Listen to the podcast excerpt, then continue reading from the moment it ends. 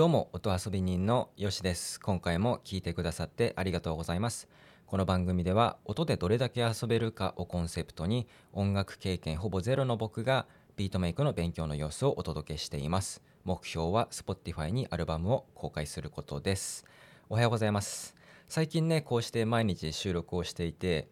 あ将来的にこれしたいなって思ってるのはプレイリストを作りたいっていうのをね思ってましてまあ、ずっとこれを続けていくと収録数が今ね80ぐらいになってるんですけども、まあ、100を超えたり、まあ、1年やったら300を超えるみたいなねイメージが湧くんですけども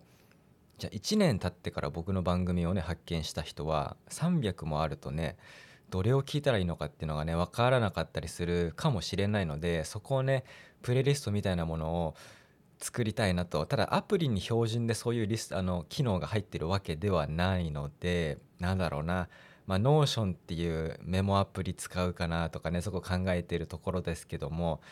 やっぱりね、まあ、僕はねこう継続で毎日できれば収録したいというところで今のところ続いているんですけども聞く側からしたらね発見した時にうわすげえ100200もあるじゃんってなるとねちょっと圧倒されるところってねあったりすると思うのでそこをどうなんか整理するかなってところは最近考えたりしてます。はいで今日もね引き続き昨日に続いて音楽理論の収録なんですけども今日ねこれ演奏ねしていくんですけどうまく収録できるかなちょっとね頑張っていきます。今回はコードには3つの役割があるという話なんですけどもまあこれね何だろうまあ言ったらトニックドミナントサブドミナントっていうこの3つの役割が基本的にはコードにあると。まあ、例えば曲のコード進行を自分で調べた時にそのコードの中にはあこれがトニックでこれがドミナントでこれがサブドミナントでとかっていう、まあ、理屈があるんですよねだからコードにこういう役割があることでそれをうまく並べることでなんかいいこう流れができているとまあサブドミナント来たら次はドミナントだよねとかなんかそういうね理屈がねあるんですって。で今回この収録にあたって結構参考になった記事があって、えー、ソナーの使い方というサイトの記事が非常に参考になりましたので詳細欄にリンクを貼っておきます。じゃあ昨日に引き続きねちょっと今回3つの役割ということで説明用にまず C メジャーの、えー、ダイアトニックコード。これ3和音でねやっていきましょう、えー、C メジャーのダイアトニックコードはね C メジャー d マイナー e マイナー F メジャー G メジャー a マイナー B のディミニッシュと、まあ、という形で7つのねコードがねあるわけですけどもこれそれぞれに、まあ、全てどれがトニックでどれがドミナントでどれがサブドミナントかと。いうね役割があるんですよ。まあこれね4和音になっても同じなんですけども。じゃあこの3つ僕今ねトニックドミナントとかサブドミナントとかねこの専門用語をね言ってね多分わからない人からしたらね頭が痛くなるかもしれないんですけどもこれが何なのかという話をちょっとしていきましょう、えー、まずですね、えー、トニックこれ何なのかという話をするとトニックっていうのは言ったら安定感があるコードの、えー、ことなんですね。例えばなんか帰る家があるっていう時のその家がトニックのコードであるということなんですけども、まあ、今回ねこれ想像できるかもしれないんですけど C メジャーのダイアトニックで言うとはい C メジャーがトニックということですね。まあ1オクターブの上のトニック C メジャーもありますけどもこれがトニックトニックコードっていうのかな？C メジャーでこのトニックのコードっていうのは次どのコードにもいける、まあ、万能というかねベースみたいな音なんですよ。じゃあサブドミナント何かというとこれは F メジャーなんですね。でこのサブドミナントっていうのは少し不安定になるっていうコードなんですよ。だからサブドミナントを弾くと次に紹介するドミナントに行きたくなるということなんですけどもドミナントはもう完全に不安定なんですよね。でドミナントは G メジャー。だから C メジャーのトニック来て F メジャーちょっと不安定になります。G メジャーで不安定になると。でこっからトニックに帰ります。はい、ちょっとね C をねインバージョンで弾くとね、えー、ちょっとねよりしっくりくるんですけどもトニック。サブドミナント。ドミナント。トニック。もう一回いきます。トニック。サブドミナント。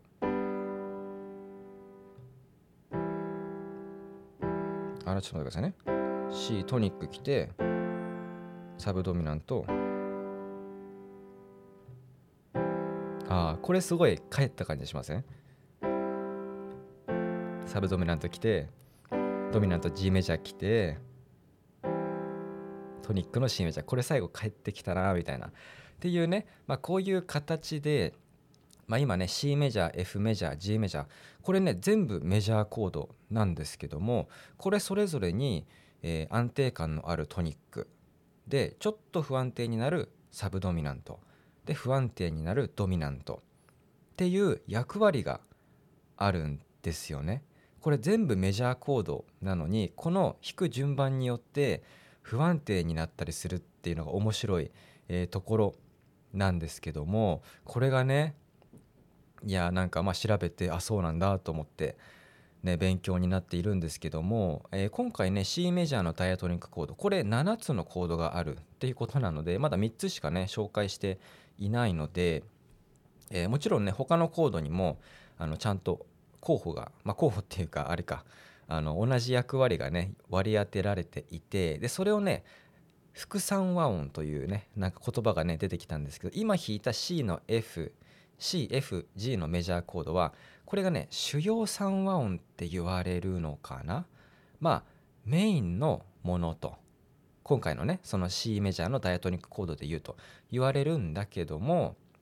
えー、他にもこれも代理で使えるよっていうものがあるのでそれが副三和音って言われるんですよね。だから、まあ、ちょっとねこの辺も入れて演奏ってなると僕のね演あの演奏スキルが追いついてなくて。でこれ結構ね今回のこのトニックサブドミナントドミナントあの説明する上で結構インバージョンとかも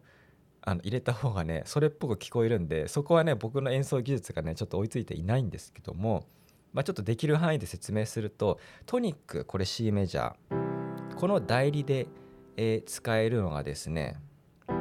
e マイナーも使えますよってことなんですけどもこれってこれ C メジャーなんですけどこの3度と5度の音が e マイナーにも入ってるんでだから使ってる音が結構似てるっていうことでトニックは C メジャーと e マイナーも使えるよということがあったりとかあとサブドミナントの代理で言うと F メジャーの代わりに d マイナー d マイナーも使えるよっていうことなんですよね。F メジャーこれも3度と5度が似ているっていうか使っている音がね同じ。まあ F メジャーこれか。これの1度と3度が一緒なのか。D メジャーと d マイナーと。っていう形でサブドミナントも代理 d マイナー、え、使えるよということでドミナントだと G メジャーの代わりに B のディミニッシュ。も使えるよという感じで、えー、まあ、それぞれにね役割がちゃんとあると。まあ、だからコード進行する中で毎回ね C と FG しか使わないのではなくてたまにあここちょっと違うコードをちょっと借りようとかっていうことでこうどんどんアレンジそれがねなっていったりとか、えー、するらしいですねあとね a マイナーもね残ってるんですけどこれはなんかね調べた限りねなんかね情報によってなんだろうこれトニックって言っているところもあるしサブドミナントっていう言っている、えー、情報もあってちょっと僕は分からないんですけどもまあ C メジャーと押してる音は似てるんでトニックにも使えると。ただサブドミナントっぽい響きにもなるってことなんですかね、まあ、両方いけるのかな。ちょっとここは分からないんですけども。まあそんな感じで7つの、えー、コードにちゃんとトニックサブドミナントドミナントっていう役割があるということなんですよね。まあねこうやってね考えるとまあ僕はなかなかねなんか勉強になりつつもちょっと頭が痛くなるというところはあったんですけどもただこう今後ね耳コピとかする中でそのコード進行を理解する時にあこれがトニックねとかあこれちょっと雰囲気変わったなとかサブドミナント違うコード使ってるなとかなんかそういう形でより理屈でね分解して理解できるんだろうなって思いました。まあそのドミナントって英語で支配的っていう意味がねあるんですけども、まあ、個人的なイメージは、まあ、今回トニックサブドミナントドミナントというところでトニックは家みたいな形でサブドミナントが少し不安定になるものでドミナントが不安定なものだと。まあ、そういう役割の話をしたんですけども、まあ、言ったら起承転結ってあると思うんですけどもこの起承転結で言うと、まあ、物語がスタートする木がトニックでありこれがスタート地点。トニックからスタートしてサブドミナントで起承転結の章で物語が動き始める感じ。でドミナントで起承転結の点転ぶということで大きな展開になって起承転結のケツに最後にまたトニックが来ることで、まあ、結ぶよと。なんかそういう感じなのかなと理解しました。結構ねトニックで、まあ、トニックコードで終わる曲も結構あるらしくて、まあ、だからねあのトニックは始まりでもあり終わりでもある、まあ、家みたいなねものなんですかね。っていう感じかなと思いました。はいということで今回本当はねこのもうちょっとね代理コードのところも含めてちゃんとあ響き変わったけどなんかしっくりきますねとかっていうところもやりたかったんですけども難しいです。なかなか僕の演奏スキルがまだまだ追いつかずインバージョンとかね以前その収録をしてるんですけどもインバージョンのコードねいやちょっとずつあの別にね何かネットで見なくても分かるようにはねなってるんですけどちょっと一瞬考えなきゃいけないので手がちょっと止まるんですよね。だからねそこもねさらっともうささっと弾けるようになれば結構もっと今回いろいろ響きの面でね皆さんにもちょっとああこれサブドミナントだなとかってもうちょっと広く伝えられたかもしれないんですけども、まあ、僕ちょっとねピアノもうちょっとちゃんと練習して、えー、よりねちょっと多くなんか解説できるようになればなと、まあ、演奏しながらね音でもね解説できるようになればなと、えー、思いましたね。ちょっと今回収録をして。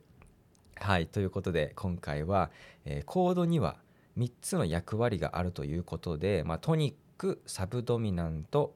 ドミナントというものを紹介しました。最後まで聞いていただいてありがとうございました。面白いな応援したいなと思ったら番組のフォローもしくは購読をしていただけると嬉しいです。番組へのご感想ご意見などありましたら詳細欄にお便りフォームのリンクを貼ってますのでお気軽にお送りください、えー、スタイフでお聞きの方は気軽にコメントやレターもお送りください。お待ちしています。主な最新情報は Twitter で更新中です。ハッシュタグ音遊びラジオをつけてのツイートも嬉しいです。ではでは良い一日を。